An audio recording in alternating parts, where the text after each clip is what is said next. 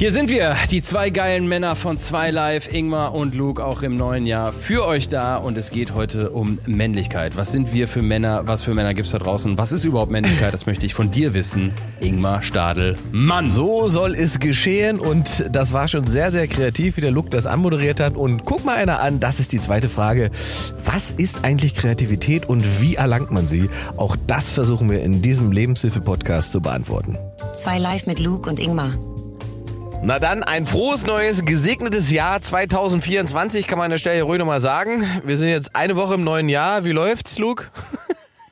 Ja, ich habe so ein bisschen diese Weihnachtszeit äh, verdaut. Und damit meine ich gar nicht so sehr das Geschenkige, sondern diese Termine, die du einfach abarbeiten Ah. musst. Ne? Also von einem Ja. Familienmitglied zum Freund, zum Freundin, Ja. zum Patenkind, zum dieses Abklappern und äh, Saufen und Ich wollte gerade sagen, Ja, weil das, ich wollte gerade sagen, das Verdauen wortwörtlich. Also es gibt wahnsinnig viel zu essen, dass man alles irgendwie erstmal wieder verdauen muss jetzt. Ähm, ich habe dann, man hat dann auch gar keine Lust mehr. Also ich habe auf einmal keine Lust mehr, was zu essen, weil es so viel war, dass ich dann nur noch zu Hause sitze und mir ein paar äh, Orangen reindrücke und das reicht dann für den Rest. Ja, ich bin ein bisschen aufgeschwemmt. Also ich Ja. sehe so aus wie so jemand, der Cortison, eine Cortisonbehandlung hat. Äh, aber es war einfach nur. Es war nur Weihnachten. Ich, ich bin aber, ich bin aber bei Bier äh, geblieben. Ich habe nicht gemischt. Ich habe einen Abend gemacht, dieses typische kurz vor Weihnachten, wo man nochmal Vollgas gibt. Ja. Äh, da waren wir im, im Bootshaus in Köln. Das ist ja, äh, ich glaube, einer der besten Clubs der Welt Ja, sogar. natürlich. Top 50. Äh, Also- wahnsinnig geil. Und äh, da haben wir schön gefeiert und schön durcheinander gesoffen. Und da war mir so schlecht am nächsten Tag. So schlecht Hör doch mir. auf, das kann doch nicht sein. Ja, du so hattest wahrscheinlich. Alkohol im Getränk. Ja. Oder noch schlimmer, Ja, ich- noch schlimmer Jägermeister. Ich kenne ja Kater und ich kenne äh, mich, wenn ich viel getrunken habe. Und mir war, ich habe wirklich gekotzt, auch am nächsten Tag. Ja, ja. Herzlichen Glückwunsch zu der Erfahrung. Ich habe aber, Ja, ich habe also- aber direkt am, ich war ja noch, das war vor Heiligabend, was du gemacht hast. Das war vor Heiligabend, ja. Ey, noch geiler, ich bin an Heiligabend in, in Berlin noch in KitKat Club. Oh ja, der ist, äh, der ist, äh, der war jetzt auch hier. Ja, am 24.12., nachdem ich, also Family und das war dann irgendwann gegen halb zwölf, war ich da mit allem durch und dachte, jetzt brauche ich doch nochmal normale Menschen. Also irgendwen in Lack und äh, mit ho offener Hose und so weiter. Und das war ganz witzig, weil tatsächlich nur so versprengte Figuren eigentlich da waren.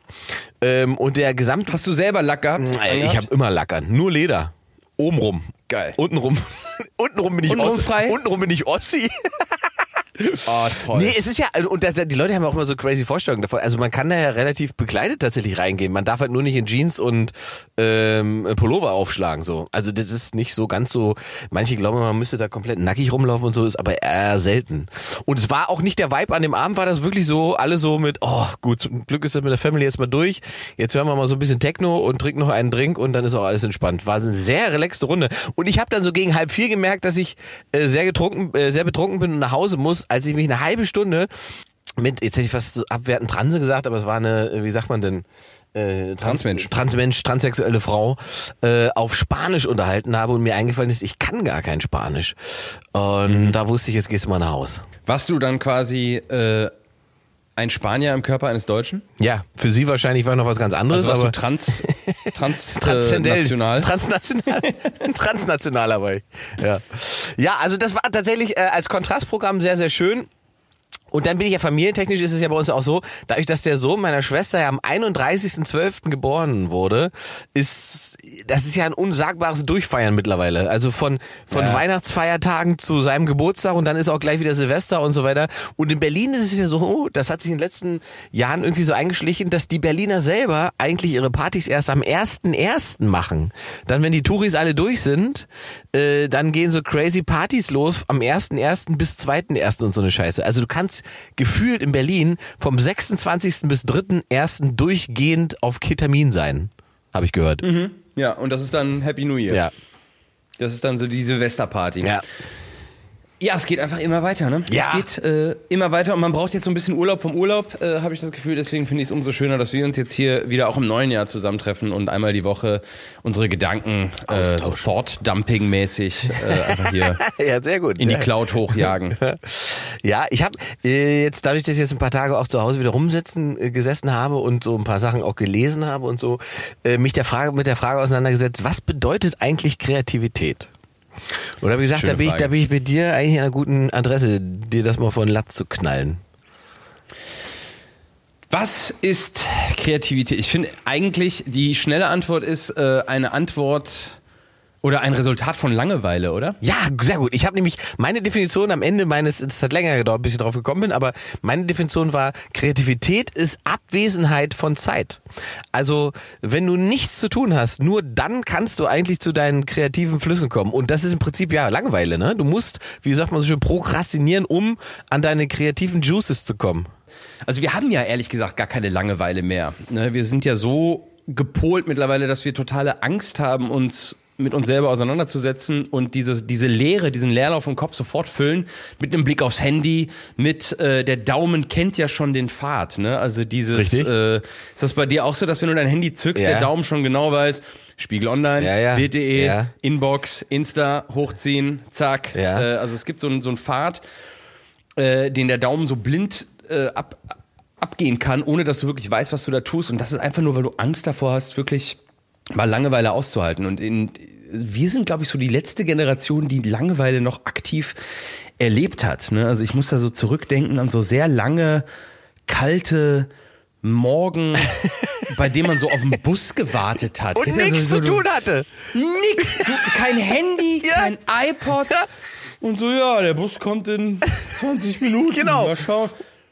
Und dann stehst du da und guckst auf das Bushaltestellenschild, guckst auf deine Schuhe und die Gedanken laufen und, Ja. und da und da entstand eigentlich immer so Kreativität. Das war bei mir immer so komischer Vergleich. Und dann gehst du in den Bus rein und das war so um die 9-11-Zeit, wo ich zwölf Jahre alt war und gar nicht gemerkt habe, dass die, der Medienapparat mich dann zu einem Rassisten gemacht hat, weil alles, was irgendwie nach Afghanistan, Iran, Irak aussah, nach Mittlerem Osten aussah, für mich sofort ein Terrorist war, weil ich einfach so medial geprägt wurde. Das war auch diese Zeit, wo 24 dann auch äh, diese Serie alles Stimmt. dafür getan hat, dass Stimmt. wir so denken im Westen. Ja. Äh, und dann habe ich so aus Langeweile mir so vorgestellt, wie ich so mit 12, 13 Jahren im Bus sitze und ein Terrorist den Bus kapert und ich den so im Bus, äh, dem das Handwerk reiche, also den so, äh, den so kaputt boxe und dann so die Welt rette und ich so als Superheld quasi.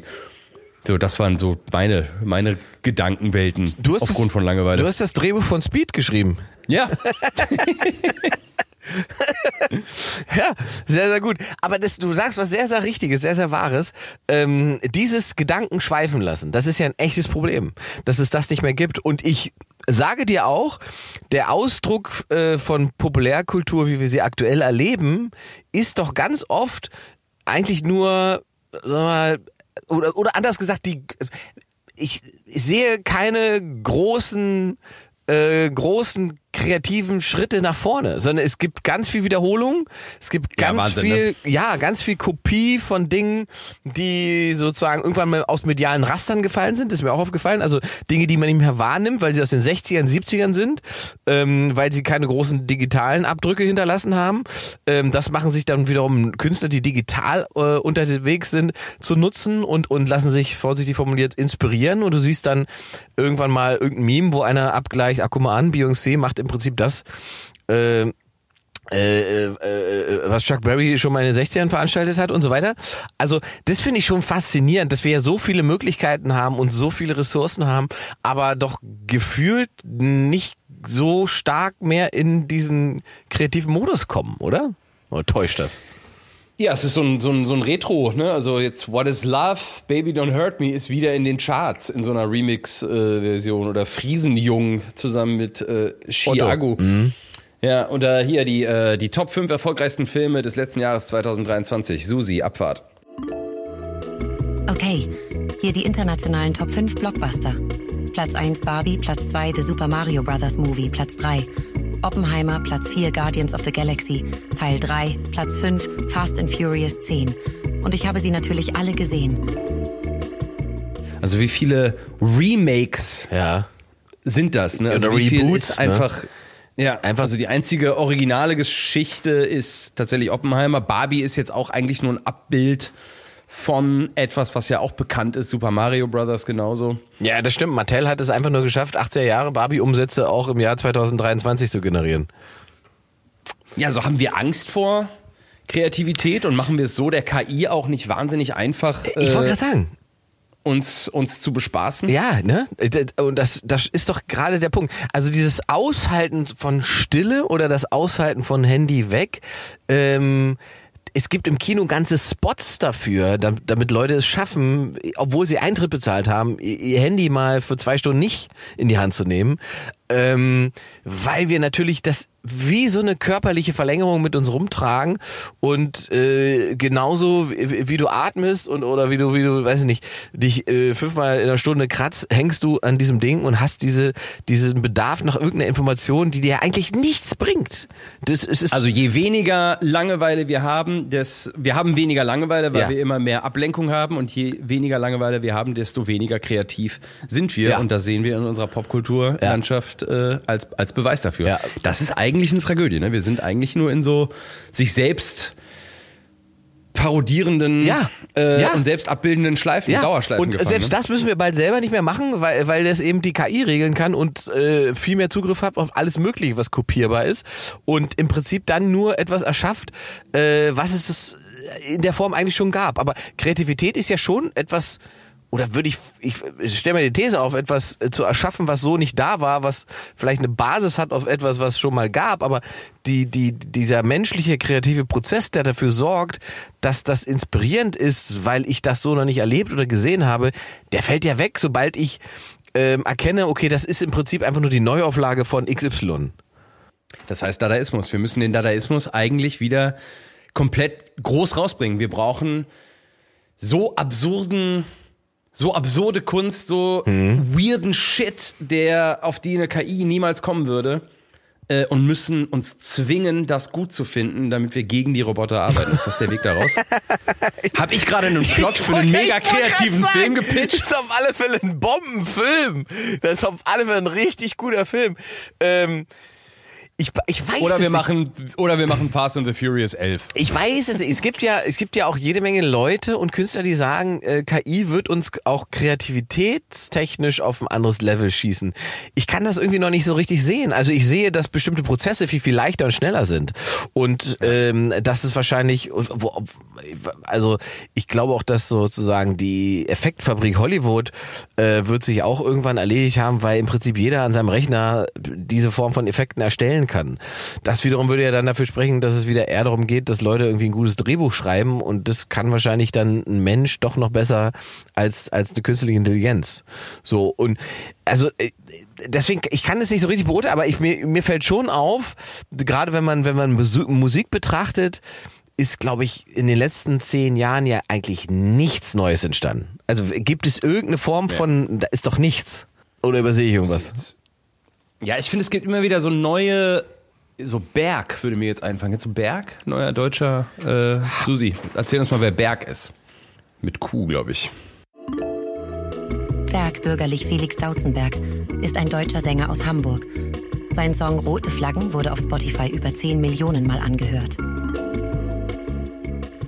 Bergkur. Was macht der für Mucke? Ähm, boah, Das ist schon mal gut. Ich glaube im weitesten Sinne Pop, aber ja, auch sehr eigen, eigene Stimme äh, Ja. sticht sehr raus. Und du hörst es so und denkst so, ah, das habe ich, äh, So noch nicht ich gehört. ehrlich gesagt noch nicht, noch nicht gehört. Ja, das ist schon mal ein guter Ähm, Effekt, aber ich, ich meine so rein genremäßig. Also weiß ich nicht. Wir haben äh, Grunge gehabt, wir haben Techno gehabt und so weiter. Also was ist denn sozusagen das Genre der der letzten zehn Jahre? Was ist denn also äh, Autotunes ist ja kein Genre. Also, Nee. oder sind wir jetzt, also, es kann natürlich auch sein, dass wir jetzt gerade blinde Flecken haben und, und ein 16- oder ein 20-Jähriger würde sagen, ihr beiden, ihr alten Dudes, Ja, ja. äh, ihr müsst einfach mal, also vielleicht, ja, ist ja vielleicht was für die Kommentarspalte. Vielleicht haut ihr uns mal äh, was da rein, äh, was da musiktechnisch so in den letzten zehn Jahren passiert ist, von dem ihr sagt, es kann, ist eine ganz spannende Entwicklung, aber ähm, ich glaube tatsächlich, und deswegen ist diese die Kreativitätsfrage so in meinem Kopf, ähm, Kreativität ist ja auch immer das, was in allen möglichen Firmen sozusagen gefordert wird, dann von Mitarbeitern und so. Und alle wundern sich, warum das nicht funktioniert und warum es nicht da ist. Aber im Prinzip, wie du richtig sagst, liegt es ja daran, dass im Prinzip Prokrastinieren oder Langeweile, dass das ja komplett negativ besetzt ist. Und dass das Ja, abgelehnt wird. und immer weniger, weniger stattfindet. Ja, ne? also es darf dieses, gar nicht stattfinden. Äh, Du darfst gar keinen Leerlauf haben. Du darfst gar nicht dazu kommen, dass du dich in deiner Firma irgendwie hinsetzt und einfach mal sagst, puh, die nächste Stunde habe ich eigentlich nichts zu tun.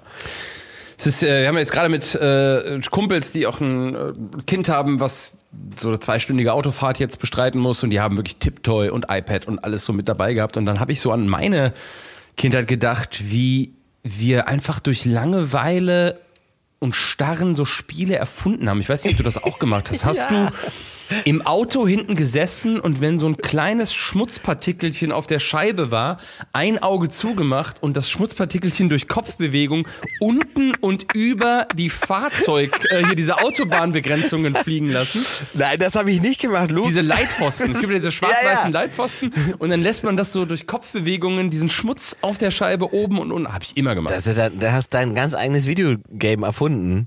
Während So, du, genau, ja, ja.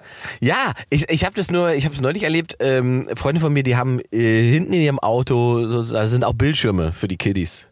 Ja. Und die hatten da einen Leihwagen und das Schlimme an dem Leihwagen war, den sie für drei Tage haben, äh, hatten, weil ihr Auto in der Werkstatt war, die Kinder sind ausgerastet, weil, weil es hinten diese Bildschirme nicht gab. Und sind, waren völlig damit überfordert, dass sie sozusagen nicht ihre Spiele einfach da drauf laden können und so weiter oder gucken können, was sie wollen und auf einmal keinen Bildschirm vor der Nase hatten, sondern einfach eine Stunde Auto fahren mussten. Das ist, Ja.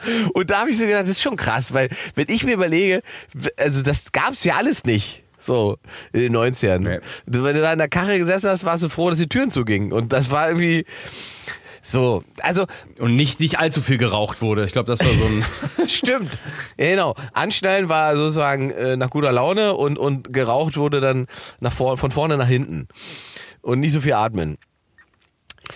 Ja, ich finde, dann, dann entsteht ja da diese Kreativität. Also A aus Langeweile, aber es ist auch ein, ich finde auch so ein Ver Verarbeiten. Ich habe ja ein bisschen Ärger bekommen für einer der letzten Folgen äh, und da waren einige Aussagen dabei, die Ärger verdient hätten, aber bei dieser hätte ich nicht gedacht. Ja Äh, so. Es gab eine, es gab eine Aussage, in der ich gesagt habe, der ganze Medienapparat muss man aus dem Arsch rauskriechen von irgendwelchen 19-jährigen, äh, 19 Jahre alten blauhaarigen Menschen mit einer Identitätspolitik. Ah, Und was okay. damit, was damit ja gemeint ist, ist äh, so, ich habe das Gefühl, die Jugend, die so ein bisschen spätpubertär so auf mir ist alles egal und mir ist es so so unbeeindruckt von von allem ist, für die wird wahnsinnig viel gemacht, ne? Also äh, so Stichwort die SPD ist jetzt bei bei TikTok und Olaf Scholz muss TikToks Tanzen. machen und tanzen und so. Und das ist, das habe ich so aus so einer aus so einer Wut heraus gesagt. Und dann kommen so ein bisschen diese Gegenstimmen und dann habe ich so für mich angefangen darauf so rumzudenken und gesagt so ja, aber ich habe ja diese warum habe ich eigentlich diese Wut? Ja. Und diese Wut habe ich ja nur weil das in meiner Kindheit nicht so war. Ah, Neid Also eigentlich. es ist eigentlich Neid. Und was hätte ich dafür getan oder was hätten wir dafür getan, Gerhard Schröder oder hochrangige Politiker in unserer Welt Ja. zu begrüßen? Also Gerhard Ja. Schröder, der, der den Pokémon-Rap raushaut Ja. oder der so ein StudiVZ-Profil hat und Leute angruschelt oder recht. so. Wie geil wäre das gewesen?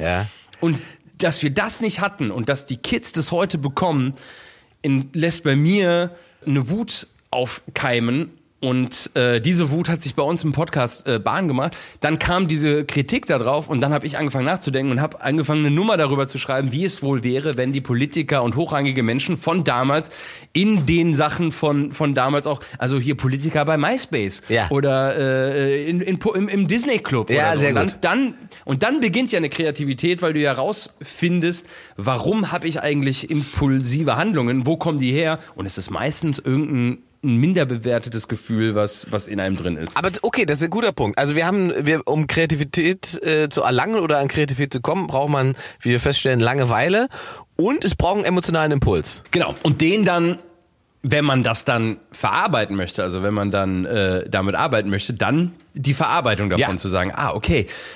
Hier ist was, warum ist das eigentlich so? Und im Social Media Zeitalter ist das ja eigentlich gar nicht mehr, weil du haust diese Impul das Impulsive einfach raus. Richtig. Ohne mit dieser Masse wie so Thron zu arbeiten. Na und es kommt, was noch hinzukommt, ist, dass du ja sofort in so einer Feedback-Schleife bist. Das heißt, die, diesen Moment des Reflektierens, den du jetzt gerade beschrieben hast, den gibt es total selten, weil man gar nicht dazu kommt, weil man sofort ähm, äh, sozusagen in so einem Verteidigungsmodus ist, äh, in dem man dann seine Aussage verteidigen oder richtigstellen muss oder oder weißt du?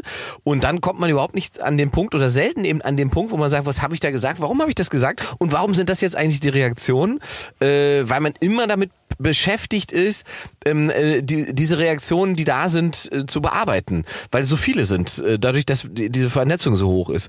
Und aber eigentlich, wie du richtig sagst, ist das ja, wenn man das Feedback dann irgendwann mal eingesammelt hat bis zu einem bestimmten Punkt, dann kann man sich hinsetzen und sagen, was was habe ich gesagt, was was was ist passiert, was ist meine Sichtweise jetzt dazu? Liegt da eigentlich etwas? Ne? Liegt da sozusagen klar, für. Comedian liegt da eine Ironie, eine Nummer, liegt da was, worüber wir mal auf einer Bühne reden sollten mit der mit der mit der passenden Sicht da drauf. Ähm, auch, auch das ist, ist schwierig geworden, muss ich sagen. Also und, und das da sind wir jetzt ähm, ein bisschen auf einer Ebene mit unserem Jetzt hätte ich fast gesagt, viel zu früh verstorben, aber er hat einfach nur aufgehört, Serdas Muncho, ähm, der ja im Prinzip auch sagt, dass dieses absichtlich Fehlverstehen von, von Aussagen, die Künstler auf Bühnen treffen, in bestimmten Kontexten, dass Ja. dieses absichtlich Fehlverstehen, dass ihm das sozusagen so dermaßen den Zahn zieht auf die Lust, auf eine Bühne zu gehen, weil er quasi nicht mehr ins kreative Arbeiten kommt, weil er nur noch in so einer defensiven Verteidigungshaltung ist und jedes Mal erklären muss, dass er das auf einer Bühne aus dem und dem Grund sagt, beziehungsweise er kann das gar nicht erklären, weil sozusagen die Differenzierung zwischen der Pers pri privaten Person und dem dem äh, der, der der Kunstfigur oder dem, was er auf einer Bühne veranstaltet, die findet faktisch nicht statt, ähm, weil man nur dann nur dann kann man ihn ja sozusagen bekämpfen, wenn man inhaltlich alles, was er auf einer Bühne sagt, auch wortwörtlich nimmt und sagt, das ist zu eins zu eins seine Meinung.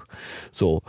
Und das ist ja tatsächlich, wenn man sich das alles so anguckt, ist das ja tatsächlich ein Problem, weil das so eine Form von Willkür ist. Weil ich kann mir jetzt dein Programm durchgucken und ich suche mir einfach die drei provokantesten Sätze aus, isoliere die, nehme die raus und sage, das sind deine, das sind deine Standpunkte zu diesem Themen, das geht ja wohl gar nicht. So, ähm, damit fehlen die Kontexte. Die, das ist schon mal Ja. das Grundlegendste bei, bei Kunst, ist sozusagen immer ein Kontext. Und die Herausforderung für den, der Kunst konsumiert, ist ja eigentlich immer den Kontext finden. Es ist ja noch viel wichtiger, als das Kunstwerk zu verstehen ist, in welchem Kontext befindet sich das. Ja. Und das, das findet nicht statt. Und ich glaube, das schadet tatsächlich kreativen Abläufen und kreativen Prozessen.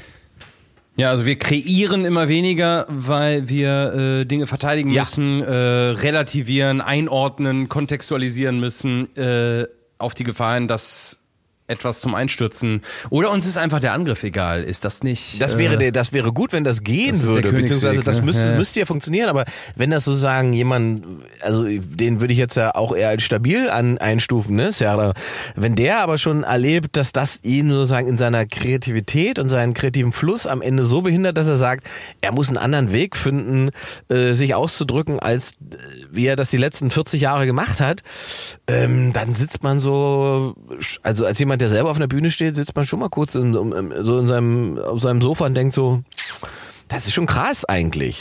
Hat sich dein kreativer Prozess, du bist ja schon mehrere Jahre auf der Bühne, hat er sich verändert?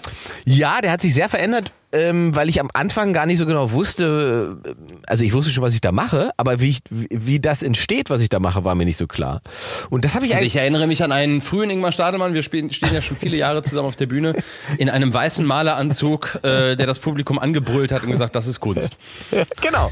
Ja, ja. Und das Nightwash Gloria Publikum, das äh, eigentlich nur Pimmelwitze hören wollte, war verstört. war einfach verstört. Das war ja auch die Idee. Und ich kann dir auch noch genau sagen, wie ich da hingekommen bin. Ich habe nämlich damals, habe ich ein Set gespielt im, im, im Quatsch Comedy Club und das war ein, auch einer meiner ersten Auftritte und das lief irgendwie eigentlich ganz geil. Und da kam hinterher, ich weiß nicht mal mehr, wer es war, aber irgend auch so eine Fernsehnase, die sagte, ähm, das ist ganz lustig, aber das ist nicht genug Kunst, was du machst. Und da war ich so abgefuckt darüber, und da sind wir wieder beim Impuls, den du beschreibst, weil ich zu Hause gesessen habe und drei Tage darüber nachgedacht habe, was will er mir denn damit sagen? Warum ist es nicht genug Kunst? Was, was, was? hm. So, und dann musste ich äh, meine Wohnung streichen, war immer noch wütend, zog diesen Mann einen Anzug an und strich die Wand und denkt sich, was, was will er mit diesem scheiß Kunst? Und irgendwann stand ich so vor meinem Spiegel und dachte, Alter, Das ist doch Kunst gerade.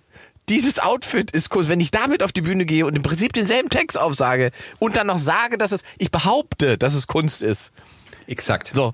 Und das ist Kunst. Kunst Ist und behaupten. Kreativität ist eine Behauptung. Richtig. Und die, die nicht umzukippen ist. Also ich, äh, da bin ich bei, also muss ich sehr viel an meinen Bruder denken, der ja am Deutschen Theater in Berlin spielt äh, und ähm, Shoutout an meinen Bruder Jeremy, äh, der auch an der Ernst Busch studiert hat und den habe ich immer wieder besucht und mir seine Lehrgänge angeguckt und seine seine Sachen und der hat an der an der Schaubühne mal ein, ein Stück also es war wirklich vier Stunden Anschreien und Ja. die haben auf Töpfen rumge und wir haben, es war wirklich, es war Folter. äh, absolute Folter. Und äh, aber auch so gedacht. Also es war auch so, Ja, ja, das, das sollte so sein. Das sollte. Und ich denke, das ist Jahre her und ich denke so oft noch an diesen Abend und bin sauer darüber, dass die sich das, die, diese Dreistigkeit rausnehmen, uns als Publikum durch diese Tortur zu jagen. Und äh, die haben wirklich, die saßen mit zehn Schauspielern auf der Bühne und haben auf Töpfen geschlagen und haben die auf den Boden geworfen. Zehn Minuten, Viertelstunde. Und das einfach. Dann habe ich ihm nachher gefragt, was war das? Und er sagte, ja, das war, das war Krieg. Das war eine Metapher für Krieg. Und ich habe gesagt, ja, das war furchtbar. Und er sagte, ja, Krieg ist ja auch furchtbar. So, und das ist jetzt Jahre her und es arbeitet immer noch in mir und hat deswegen total die Berechtigung, weil das, was wir machen, ist Mainstream. Das soll einfach nur gefallen. Das ist Fast Food. Das soll rein und irgendwie dann wieder ausgeschissen werden. Aber wirkliche Kunst, die einfach da steht, an der du dich reibst, an die, die, die dir den Kopf zermartert, wo du nachts immer noch Flashbacks hast und sagst, was war das eigentlich für eine Scheiße? Das ist doch die große, geile Behauptung, die in unserem Leben wirklich eine Rolle spielt, weil die uns auf mehreren Ebenen toucht. Und ich glaube, dass wir da immer mehr hin müssen oder uns zwingen müssen, Ja, zurück. uns, äh, Wir müssen zurück zurück. in diese Kunst rein müssen. Absolut. Auch äh, zu lang. La- Abende, die viel zu lang sind. Wir waren jetzt äh, am, äh, in Köln auf einem äh, am Schauspielhaus, haben uns da auch ein Stück angeguckt. Das ging, das ging fast drei Stunden und das war so lang. Äh, und da ging es um so Büroalltage äh, Alltage und Karrieren im Büro. Ähm, boah, äh, Susi, sag mir mal. Ich sag Susi jetzt, wie es hieß, und dann sagt mir Susi, wie es hieß. Auch gut. Danke, Luke, dass du dich auch mal privat bei mir meldest. Das Stück heißt Johann Holtrop Abriss der Gesellschaft, nach dem gleichnamigen Roman von Reinhard Goetz, in einer Fassung von Stefan Bachmann und Lea Göbel. eine, eine Bürokarriere ist lang und zäh Ja. und, sie, und repetitiv und wiederholt sich. Und das dann in der Kunst wiedergespiegelt zu sehen, ist schrecklich, aber eine Bürokarriere ist auch schrecklich. Ja. Und dass vielleicht die Kunst oder die Kreativität auch nicht immer gefallen muss. Na, das wollte auch sagen. manchmal Also das, das dieses- Leben widerspiegelt. Absolut. Das ist doch eigentlich geil. Das, oh, aber wo sind denn diese, ich meine, das müsste es doch in digitaler Form auch geben, diese Form von Verstörung oder Aufrüttelung in Gesellschaften, wenn du jemanden nimmst, so wie, wie Schlingensief, was der für Sachen gemacht hat. Würde der heute noch funktionieren? Also könnte der seine Sachen noch machen, ohne dass er nach dem dritten Shitstorm sagt, sag mal Leute, äh, merkt ihr noch was? Oder, oder, oder, oder, Boys, der sich irgendwie ein aufgeschnittenes Pferd reinsetzt. Weißt du, was da los wäre Ja. heutzutage? Also das, das ist ja, und das ist so verrückt, weil das ist ja nicht tausend Jahre her, sondern es sind ja zwei, drei Generationen, in denen so, sozusagen so künstlerische Prozesse möglich waren, die dann zwar natürlich auch für Aufregung in Gesellschaften gesorgt haben, aber die dann ja trotzdem wahrgenommen wurden als Kunst und der, vor allen Dingen wurde der Dialog angenommen. Ja, man hat gesagt, ich verstehe, was der Künstler will, oder man hat gesagt, man verstehe nicht, was der Künstler will. Erklär es mir. Dann hat man darüber diskutiert. Ähm, heute weiß ich gar nicht, ob das noch ob das noch stattfinden kann. Also wenn, wenn jemand so eine Form von Verstörung machen würde, wie Schlingensief das oft gemacht hat, mit, mit, äh, mit gesellschaftlichen Prozessen, wenn es da um Arbeitslosigkeit ging und er im Prinzip so eine Art Big Brother mit Arbeitslosen aufgebaut hat ähm, in der Öffentlichkeit und alle waren total empört darüber, dass er Menschen sozusagen KZ-ähnlich da einliefert und äh, die filmt. Ja. Ähm, und aus, aus sozusagen der Perspektive von heute oder ein paar Jahre später weiß man, ja, im Prinzip hat es genau diese prekären ähm, ähm, Gesellschaftsformen ja gegeben und das war eine Folge davon, dass wir Leute so behandelt haben. Ähm, also das ist so, was ich auch oft denke, dass Kreativität, weil sie ja so unberechenbar ist, vielleicht auch als Gefahr empfunden wird, weil unsere Welt basiert ja in einer Form auf Berechnungen, wie das vor 20, 30, 40, 50 Jahren überhaupt nicht möglich war. Weil Algorithmen berechnen. Es sind alles Berechnungen. Und, und Kreativität, die frei läuft, ist halt nicht berechenbar. Ja, ich glaube, der Kapitalismus hat die Kreativität zerstört. Ne? Also ich glaube, wenn Schlingensief jetzt so eine Inszenierung machen würde, dann würde er entweder gecancelt werden, weil Leute selber Content daraus kreieren, Ja. Ihn anzugreifen, oder du bist halt mit dem Klick weg. Also es gibt auch gar nicht mehr so dieses Sitzfleisch, sich mit Dingen zu befassen, die gar nicht individuell auf mich äh, ab, abgestimmt sind. Wenn ich in, was ist, also Susi, sag uns, nach wie vielen Sekunden wir wissen, ob ein Reel uns gefällt oder nicht, oder ein TikTok. Drei. So, und dann bist du halt einfach, drei Sekunden? Ja. Ja, bist halt einfach weg. Ja. Ja, ja. Also bis nach, nach, nach ein, zwei, drei Sekunden bist du, gefällt mir nicht, zack, äh, weg. Also wir haben diesen Anspruch an die Kreativität und Kunst und Kunstschaffende, dass das total auf uns individuell abgestimmt ist. Und deswegen sind wir ja auch so empört darüber, wenn das gegen jetzt meine Befindlichkeiten geht. Ja. Das, das, das triggert mich ja. Wie Ja. kannst du etwas tun, was mich triggert? Einen Menschen, den du noch nie begegnet bist äh, und dessen Meinung eigentlich dir völlig egal ist. Also warum muss all, jeder Raum muss quasi komplett durchkontrolliert werden? Und wir sehen es jetzt gerade auch so ein bisschen beim, beim aktuellen ähm, Special von Ricky Gervais, Armageddon Ja. was äh, jetzt bei, bei seit einem Monat, glaube ich, oder seit ein paar Wochen auf Netflix läuft, was ich live gesehen habe in der äh, Mercedes-Benz Arena in, äh, in Berlin.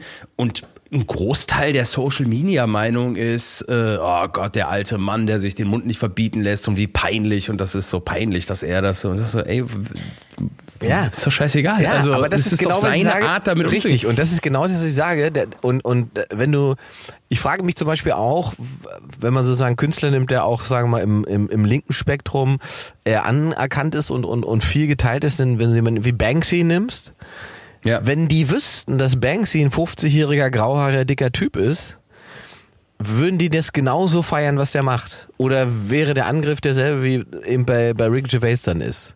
So, weil, und das ist, Interessant. Ja, gerade gerade seine Pro-Palästina-Haltung, Ja, die ja bei ja, ja, Banksy Äh, die einfach keinen Raum hat in der ganzen Diskussion, weil du gar nicht weißt, wen du als Adressaten da jetzt fertig machen Genau, willst. ne? ja, genau. Das, und das, das hat der ja wahrscheinlich, oder der RCS, man weiß es ja nicht. Das ist ja mit Absicht so, dass es eben die Person gar nicht gibt, gefühlt in der Wahrnehmung, ähm, und man dann nicht an dem, an dem Kunstprojekt vorbeikommt. Egal, ob man das gut oder scheiße findet.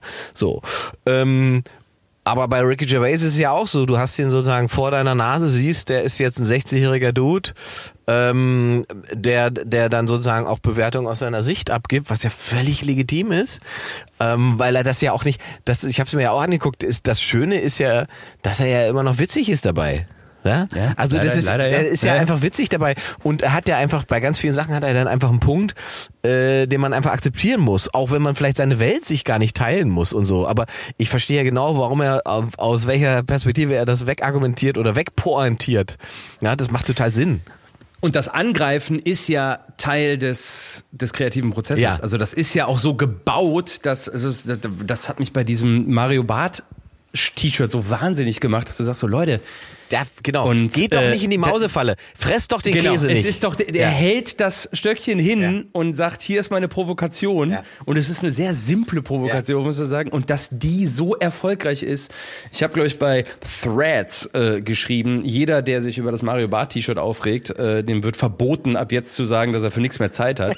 und da haben tatsächlich so Leute drunter geschrieben, wie kannst du nur und bla und ich sag so Leute, jetzt Ihr springt über das eine Stöckchen Ja. und jetzt sag ich, springt nicht über Stöckchen und ihr springt über mein Stöckchen. Ja. Also das ist, äh, das finde ich auch fast faszinierend, wo man sagt, ey, das Scheiße finden ist auch Teil der Kunst und ist auch Teil von kreativen Prozessen und äh, ist in der gerade in der heutigen Welt, äh, wo alles irgendwie bewertet und äh, jeder ein Take zu etwas hat, fast sogar schon essentiell. von jedem gemocht zu werden, ist der KO. Und, und es ist ja auch absurd, an Mario Barth eine Erwartungshaltung zu haben, die was anderes ist als dieses T-Shirt. Weißt du? Ja. Also was Genau. genau will ich denn von Mario Barth hören? Oder was denken die Leute denn, was Mario Barth zu diesem Thema sagt? Also das ist ja nur der Beweis dafür, dass das Thema im, in einer Form im Mainstream angekommen ist, dass selbst Mario Barth sagt, jetzt kann ich Witze darüber machen, weil auch mein Publikum weiß, was das ist. Genau. So. Ja. Und, und die Empörung daraus, dass Mario Barth Mario Barth doing Mario Barth, das kann ich auch nicht verstehen. So. Und, und wie du richtig sagst, dass man über diese Stöckchen springt, ist halt einfach genauso peinlich wie das T-Shirt selbst. Genau, es ist, äh, beide haben sich gegenseitig verdient Ja, in dem Moment. absolut. Das ist, so. Das ist einfach Ihr macht- eine toxische Pointenbeziehung. Ja, ihr, ihr macht das schon. Ja, aber das ist, das ist eigentlich das, was Kreativität, also Kreativität gleich Behauptung und Behauptungen werden einfach in den, ins Universum gestellt und dann werden die auch angegriffen und dann muss die Behauptung stehen bleiben. Das ist eigentlich das, wo es, wo es super interessant wird. Deswegen finde ich so ein Ricky Gervais eigentlich total spannend, weil der entgegen progressive Strömungen und äh, Social Media Strömungen agiert und sein, sein Leuchtturm einfach dahin baut und alles prallt da so gegen und er sagt, ja, genau, also Ja. Traffic und äh, here we go. Also Und dann ist das Ding halt wochenlang auf Platz eins. Das kommt ja noch hinzu. Also ja, ist ja, viel, das viel disku das meistdiskutierteste Kunstwerk ist mittlerweile das Beste. Ja. Ne? Also viele Meinungen sind äh, sind gut und das ist da macht's dann wieder total Bock und da finde ich äh, ist Serda äh, ich find's schade, dass er aufhört. Ich habe seine seine letzte Tour äh, mir noch angeguckt und fand das, hab das auch so ein bisschen wirklich wie so ein, äh, ich habe den Vergleich glaube ich schon öfter gemacht, so ein rhetorischer Fight Club. Ja. Der hat Alter, gegen alles und jeden rausgehauen und man hat so richtig in, im Zuschauerraum gemerkt, wie, huh, also the stakes were high. Es ging um was, äh, da zu sitzen und äh, ja, lass doch deine, lass doch deine Behauptung, lass sie doch angreifen, lass sie doch kommen und spiel damit. Also das, Ja, das- finde ich, ich- total spannend, was geht. Ich, ich finde ja, ich glaube halt, der macht das halt schon sehr, sehr lange oder hat das sehr, sehr lange gemacht. Und ich, ich fühle das total, dass der dann ähm, sagt, sag mal, Freunde, dass ihr mich jetzt zum Rassisten machen wollt oder weiß ich was, als jemand, der, weiß ich nicht, äh, jahrelang mit Hitlers Mein Kampf äh, durch die Gegend gezogen ist und zwar nicht, weil das 5000er Hallen voll gemacht hat, sondern weil ich gesagt habe, das muss mal jemand machen, um das ganze Ja. Ding zu entzaubern, der unter Polizeischutz da gesessen hat und dass ihr den jetzt versucht, in so eine Ecke zu drängen, weil die Meinung, die ich jetzt gerade vertrete, euch nicht gefällt, das hat ihn, glaube ich, alles schon mehr angepisst und mehr angefasst, als er das vielleicht medial reflektiert oder oder oder gespiegelt hat. Ähm, und und das ist so schade, wie du, richtig sagst, weil das ja einfach also was mich angeht, so für Bühne und zum Beispiel Stand-up und so, ähm, ist, ist so Mundschuh natürlich auch stilprägend, weil die Art und Weise der Provokation oder des, des Publikums so einen von Latz zu knallen und damit aber nicht dafür zu sorgen, dass der Abend vorbei ist, sondern dass er eigentlich erst anfängt. Das ist ja, was, voll. das, Ja, was, was der halt in einer Form kann und oder konnte oder macht, ähm, die ich immer, immer bewundernswert fand. Und ja, und das, das macht's halt auch spannend. Ja, ne? Also ich finde, das macht Kunst auch irgendwie die, du kannst auf der Bühne alles sein. Und das, du kannst, äh, und da finde ich, da sind wir wieder bei der Verarbeitung, ne? Also alles, was du an Zynismus, an Wut, an, äh, an jeder impulsiven Handlung und Regung in dir drin hast, kannst du auch verarbeiten. Und da habe ich so ein bisschen Schiss gekriegt, je äh, mental stabiler und aufgeräumter und therapeutischer, ges gesund, im Geist gesunder ich wurde, desto mehr hatte ich Angst, dass der Kacks fehlt, um überhaupt Ja. noch äh, Dinge auf der Bühne zu sagen, weil du fängst dann an, Sachen zu entwickeln und hast Gedanken und therapierst die so weg. Ah, nee, aber eigentlich, ähm, so, nee, ey, lass doch die Wut da Ja. und nimm einen Stift und fang an, damit zu arbeiten. Und äh, das ist im neuen Programm auch total drin. Also ich äh, freue mich voll. Also so alle Facetten von mir haben ein Mikro in der Hand äh, bei Trippy und äh, Ja, so alle Schemen und, und Mechanismen, und, und, und äh, die Ja. Was würdest du sagen, wie, wie, wie strukturiert arbeitest du, wenn es um Kreativität geht? Weil ich, also ich stelle bei mir halt einfach fest, dass das, das wollte ich eben ja noch sagen, dass das vor zehn Jahren halt ein völlig anderer Prozess ist als jetzt. Oder wie ich an Material komme oder wie ich dahin komme, so ein Programm zu machen. Das war sozusagen vor zehn Jahren ist mir das einfach zufällig passiert dann irgendwann, irgendwie. Und heute weiß ich, was ich tun muss, um, um, um ähm, mir sozusagen so eine Show zu erarbeiten. Ja, bei mir ist es eigentlich, dass die, die Antennen sind immer an und äh, ich schreibe eigentlich dauernd mit und erarbeite auf der Bühne das Programm. Es ist eigentlich nie, es gibt nie ein fertiges Programm, sondern ich werfe immer was hin und merke direkt an der Reaktion, ist das eine äh, ist da was, ein Gedanke, der resoniert mit dem Publikum oder nicht? Und dann gehe ich quasi in den Raum rein mit dem Publikum und ergründe den Raum zusammen. Und äh, Ein wortwörtliches Erspielen.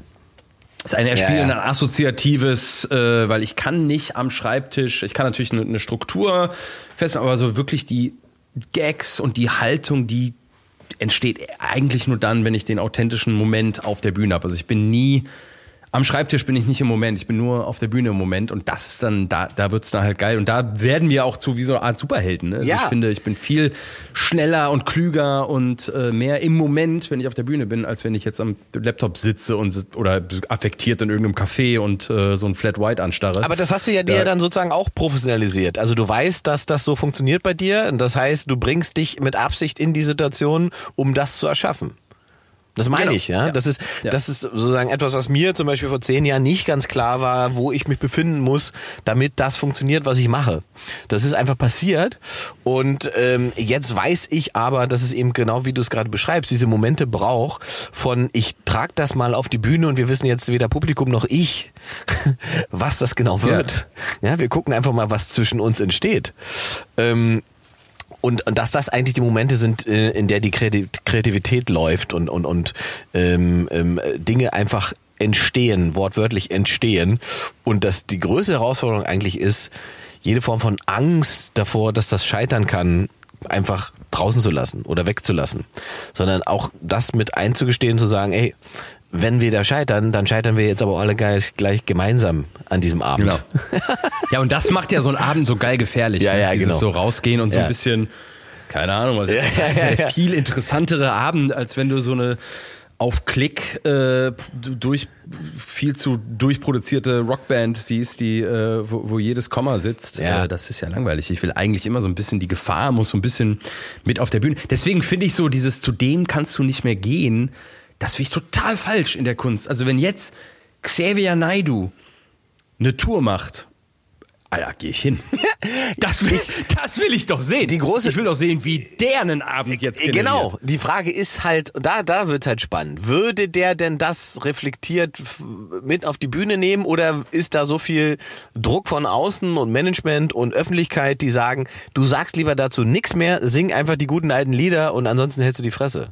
Diese Frage stellt sich mir und ich möchte die Antwort Ja. darauf wissen. Viel mehr als was Helene Fischer äh, auf Stadiontour Ich macht. verstehe, das würd, du würdest auch zum, zum Wendler-Comeback gehen. Ich finde den Typen. Der, ich will doch wissen, wie der tickt. Das weiß ich doch- nicht. Also der, der, ob er tickt, weiß ich nicht. Aber es ist, er ist in seiner, in seiner, äh, also selbst, wie sagt man das denn? Das ist ja ein Faszinosum in sich geschlossen, das über sich selbst fasziniert ist. Und das, Ja, aber das ist doch- das ist Wahnsinn. faszinierend. Ja, ja, genau. Das ist Ja, das ist faszinierend. doch faszinierend. Das trägt er nach außen und du Das denkst so, doch viel spannender als, als, als alles andere. ja, vielleicht ist Michael Wendler tatsächlich einfach nur ein Kunstprojekt. Das wäre eigentlich auch beruhigend. Ja. Weil man dann wüsste, dass er nicht wirklich so sein muss. Das heißt, es wäre einfach eine einfach- erschaffene Figur. Dann wäre es genial eigentlich. Boah, das wäre das wär, das wär wirklich wie so ein, wie so ein Satire-Stunt. Ja, das wäre einfach Weltklasse. Das wäre eine Weltklasse-Nummer. Ja, geil. Ja, okay, geil. Also Ja, das ist, das ist, finde ich, das macht Spaß, ne? Also Ja. zu sagen, wo, wo ist es gefährlich? Kreativität ist da, wo es, wo es gefährlich wird und nicht, wo zehn Manager und Plattenfirmen und äh, Senderchefs sagen, ey, äh, hier geht's lang, ne? Also das Ja. ist, das ist interessant. Also Ja, mein, und das mein, ist mein auch, auch, subjektives. Auch, ja, aber auch noch ein guter Hinweis: Kreativität ist äh, kein demokratischer Prozess. Obwohl ka- kann es auch sein. Ich finde, der Writers Room, also wenn ich jetzt so an, an Shows denke und Dinge, die wir kreativ erarbeitet haben, äh, sich da gegenseitig zu spiegeln und wenn einer zu weit rausschwimmt. Ähm, aber gerade also in, in, in Form einer Fernsehsendung bist du ehrlich gesagt einfach nur eine Knetmasse, die dafür sorgen muss, dass die Leute nicht wegschalten, während dann die, das Shampoo dann seine Werbung da schaltet. Du bist eigentlich nur eine Litfaßsäule. Äh, du bist Programm, was zwischen den Werbeblöcken läuft. Die Leute glauben immer, Werbung unterbricht das Fernsehprogramm. Nein, Mann, Fernsehprogramm unterbricht die Werbung. Zumindest im Privatfernsehen ist das, äh, ist das so. Und du bist eigentlich nichts anderes als eine, eine, eine Knetmasse. Das ist kein kreativer Ich wollte gerade Prozess. sagen, da ist auch kein, keine Form von Kreativität dann äh, dahinter, weil die ja Risiko bedeutet. Genau, also es ist, äh, ja, das Ja. ist datengetrieben äh, und so. Und die, die wahre Kunst, die, die finde ich. Ich habe auch immer, für mich der Leitsatz war, äh, im Fernsehen wird gelogen und die Wahrheit liegt auf der Bühne. Ja, sehr gut. Sehr gut. Ja. Ach, sehr interessant. Haben wir jetzt äh, was gelernt, glaube ich. So, wir haben jetzt äh, viele Künstler und Künstlerinnen und Behauptungen und Behauptungen stand halt so in den Raum geworfen und da stelle ich dir jetzt die Frage auch für 2024, äh, lieber Ingmar, was ist Männlichkeit? und diese Frage kommt tatsächlich, weil sich mein Vater die gewünscht hat, äh, als er mit seinem Klarnamen auf Apple Podcast unseren Podcast fünf Sterne gegeben hat. Das ist geil. Das könnt ihr mal durchlesen. Das ist dein, dein Vater hat unseren Podcast mit fünf Sternen bewertet. Das ist schon mal. Was ein geiler Dude, ey. ja, das ist sehr gut. Ja, aber da fangen wir doch direkt mal bei dem äh, Ähm. ersten Mann an, den äh, Menschen prägen und das ist der eigene Vater. Das ist der eigene Vater. Also jetzt, der, der Begriff ist für mich in dem Sinne schwierig, also nicht Vater, sondern Männlichkeit, weil ich gar keine, richt- also ich habe gar keine richtige Vorstellung davon. Habe ich festgestellt, jetzt so im, im, im, im Anflug da drauf. Was ist denn diese Männlichkeit? Und ist diese Männlichkeit immer geprägt durch den eigenen Vater? Was ist denn dann mit denen, die keinen Vater haben? Ja, also ähm, ist Männlichkeit, gibt es die eine Männlichkeit oder gibt es das genauso schattiert wie bei sozusagen Sexualität von äh, hetero bis homosexuell? Gibt es ja alle möglichen Schattierungen dazwischen. Ist das bei Männlichkeit auch so, dass man das sozusagen äh, in Schattierungen hat und nicht einfach sagen kann, der ist männlich und der nicht? Ähm, Also ich frage dich die Frage, was ist Männlichkeit und du antwortest mit zehn weiteren Fragen. Das heißt, es ist schon mal nicht ganz klar, was Männlichkeit ist. Und das Interessante ist, vor zehn Jahren, der gleiche Podcast wäre es wahrscheinlich, äh, wäre, würden wir fünf Attribute aufzählen, die unser Klischee-Brain für Männlichkeit halten also, würde. also wir könnten natürlich, also wir könnten natürlich Klischees aufzählen, aber wie du richtig sagst, sind es nur noch Klischees. Das ist ja das Spannende. Also vor zehn Jahren wären es vielleicht keine Klischees gewesen, sondern man hätte sozusagen in wahrhaftigkeitiger Absicht gesagt, äh, männlich ist diszipliniert sein, mutig sein, männlich ist äh, dieses berühmte nicht weinen, Schmerz aushalten, Standhaft, Standhaftigkeit und so. Das wären alles männliche Attribute. Viele davon wissen wir nun mittlerweile aus der äh, Sozialforschung und auch aus der Psychologie, sind im Prinzip ja aber eigentlich selbstschädigend. Einfach selbstschädigende Einstellungen, die dafür sorgen, dass, ich glaube, fünf, naja, ist, die, ist, ist das selbstschädigend oder ist die Erwartungshaltung selbstschädigend? Ja, ja, klar. Na, es es geht dann um die Erwartungshaltung Also- dran. Ja, ja, klar. Ja, ja. Genau. Also, wenn, wenn, wenn, wenn, also statistisch ist es so, ich glaube 75 Prozent wird uns Susi gleich mal helfen können. Ähm, wenn es bei um Suizide geht, 75 Prozent aller Suizide sind männlich. Fein, lieber Ingmar. Da hast du aber deine Zahlen im Griff. In der Tat werden in Deutschland 75 Prozent der Suizide durch Männer begangen. Diese Zahlen sind aber in anderen Ländern unterschiedlich. In Russland zum Beispiel ist die Quote der Männer noch höher und liegt bei über 85 Prozent. In China hingegen haben die Frauen mit knapp 55 Prozent die Nase vorn. Wenn man das so sagen darf.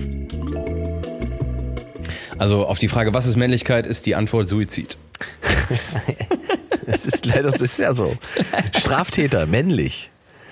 Äh, Geringere Lebenserwartung, männlich. Ja. Herzinfarktrisiko. Männlich. Ja. So, und, und dann wird es ja schon spannend, warum das so ist. Was, was ist diese Männlichkeit, die uns alle in diesen sozusagen selbstvernichtenden Modus bringt am Ende? Aber es gibt ja auch die andere Seite von Männlichkeit und das ist jetzt so ein bisschen der Fußball- und Fünf-Brüder-Luke, der spricht. Äh, mein kleiner Bruder hat mir äh, über Weihnachten so ein Reel gezeigt und die Seite heißt, glaube ich, Boys Will Be Boys oder irgendwie so Boys Club oder so.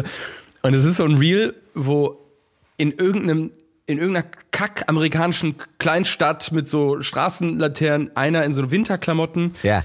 auf der Straße steht Ja. und vorgebeugt kotzt, Ja. auf dem Boden kotzt, ein anderer Typ im Vollsprint ankommt und den, während der eine vorgebeugt kotzt, den so von hinten fickt in so einer, also so Fickbewegungen und, äh, oder so tut, als ob er den fickt. Der eine kotzt, der andere tut so, als ob er fickt. Und ich sehe das mit meinem Bruder und wir lachen uns kaputt, weil das ist eine Stumpfheit, eine Dummheit, eine Blödheit, die auch männlich ist. Also diese, diese simple, einfach Gestricktheit von Männer und Männerhumor und Boys will be Boys sind auch, glaube ich, Ja. unterm Strich das, was Frauen an uns Männern auch beneiden.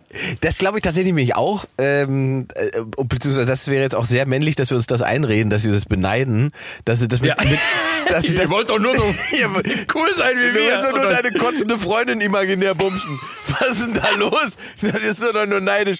Aber du hast recht, dieses männliche, in jedem noch so schlimmen Moment noch eine Pointe suchen und, und, und, und selber sozusagen emotional nicht aushalten, dass es dem anderen so schlecht geht, dass er eigentlich irgendeine Form von Aufmerksamkeit bräuchte, die ihn aufbaut und weil man die nicht liefern kann, fickt man ihn halt einfach imaginär, während er kotzt. Ja, und das, ist, auch kreativ. Es ist auch kreativ. Ja, natürlich. Das ist nämlich, weil diese Situation verlangt ja in neun aus zehn Fällen was ganz anderes. Ja. Dann aber zu sagen, ich gebe dieser Situation jetzt etwas, was niemand erwartet, sondern ich fick diesen Typen, der auf dem Boden kotzt, ist einfach herrlich. Also das, äh, da kann ich mich, äh, Ja, da hast kann ich mich kaputt lachen. Ja, und es ist natürlich, es hat ja auch eine, eine, eine Ventilfunktion. Ne?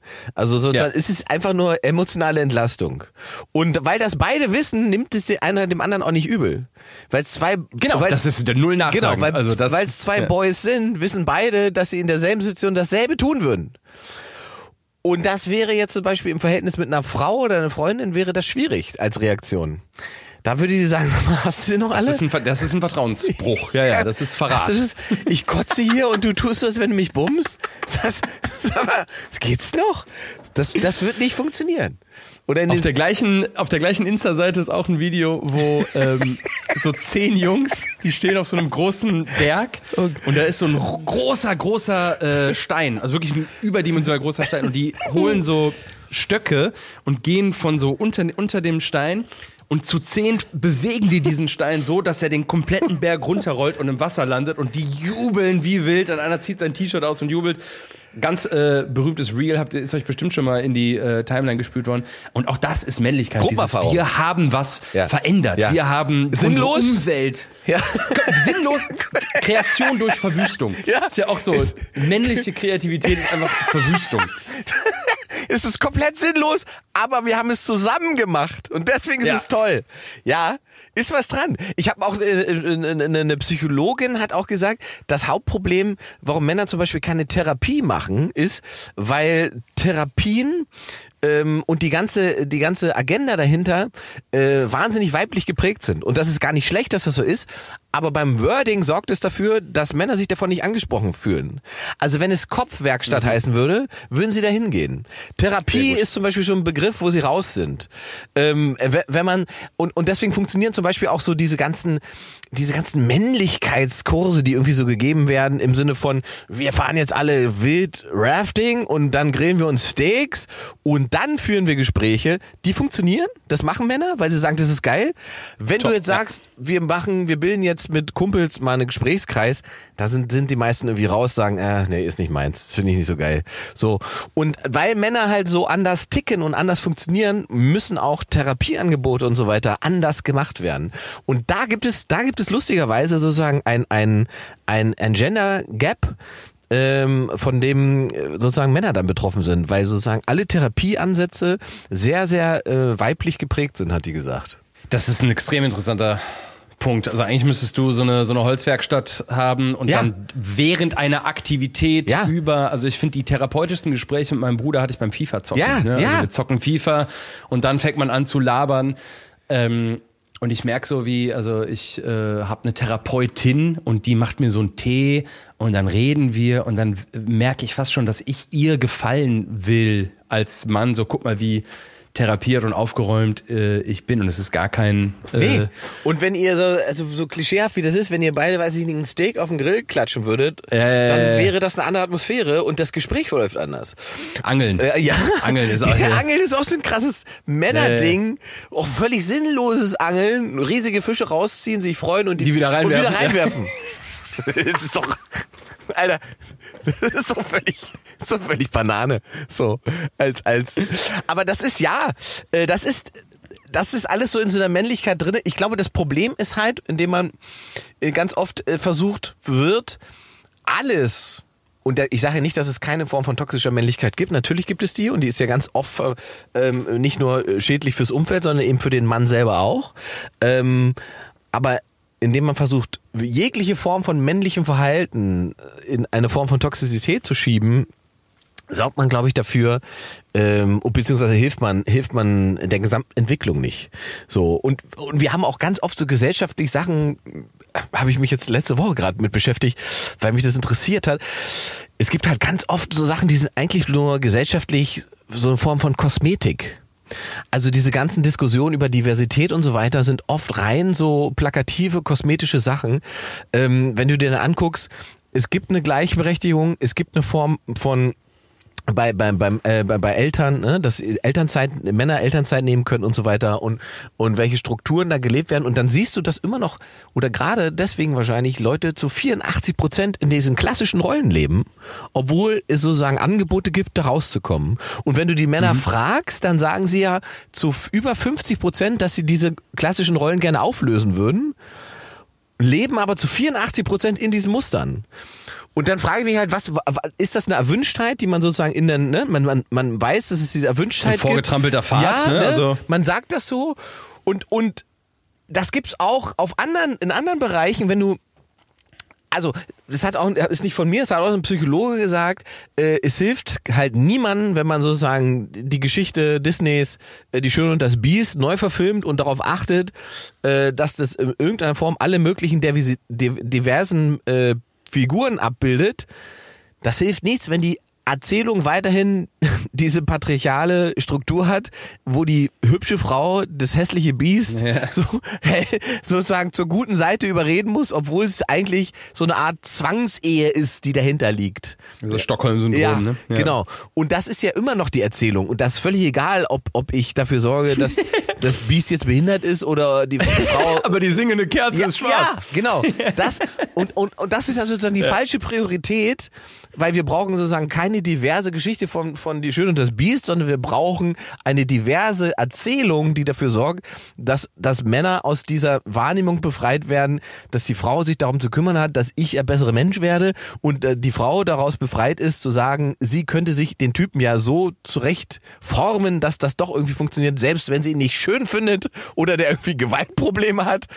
Ja. und, weißt du, so, und und das passiert halt ganz oft so. Und, und da hängen wir dann halt in so, eigentlich in so Zeitschleifen. Das sind auch Zeitschleifen, in denen wir uns bewegen, die einfach nur neu dann digital sich wiederholen, aber es hat sich jetzt seit den 80ern, 70ern dann irgendwie doch nichts verändert. Ja, weil die, ich glaube, die, die, die, dieser Kampf, der dann passiert, oder dieser Kulturkampf, äh, der ja auch gar nicht das wirkliche Bild äh, äh, abbildet von dem. Ne? Also wenn man so bei, bei Threads oder bei Instagram oder Twitter oder X oder wo auch immer guckst, wie dann so Leute miteinander diskutieren. Jetzt gerade auch, äh, das ist ja immer dann so, das Paradebeispiel ist ja dann äh, Transmenschen und äh, dass, dass, dass da, ne, und ich glaube, den Pfeiler kann man nicht oft genug einrammen und sagen, dass, dass Menschen äh, also ich, ich finde es fast schon erbärmlich, dass man sagen muss, äh, dass Transrechte Menschenrechte sind. Also dass wer, wer im Jahr 2023 nicht ja. weiß, dass es diese Menschen nicht schon immer gegeben hat und immer geben wird und dass sie immer Teil unserer Gesellschaft, dass es auch je mehr Menschen wir auf dem Planeten werden, es auch mehr Transmenschen sichtbar geben wird. Wer das nicht checkt, ja. ist halt einfach so unfassbar dämlich äh, ja. und dumm. Und ich finde das äh, so tragisch, dass man das so, dass man das erwähnen muss. Ne? Also da wird man dann auch schnell in irgendwelche äh, Lager gepackt, wenn man das, das nicht so sieht. Und äh, ja, das, also, ja, das finde ich fast schon er erschütternd, wie, ne, wenn wir wissen, dass es alles ein Spektrum ist, es gibt, gibt alles und darüber hinaus und dazwischen, äh, aber dass das immer noch so ein Angriff auf Menschen ist, das, das finde ich, also da weiß ich gar nicht, wie real dieses Bild wirklich ist. Äh, und es schockiert mich immer wieder, ja, dass das nicht. Es ist auch, auch da rein statistisch Intersexualität häufiger als Rothaarigkeit.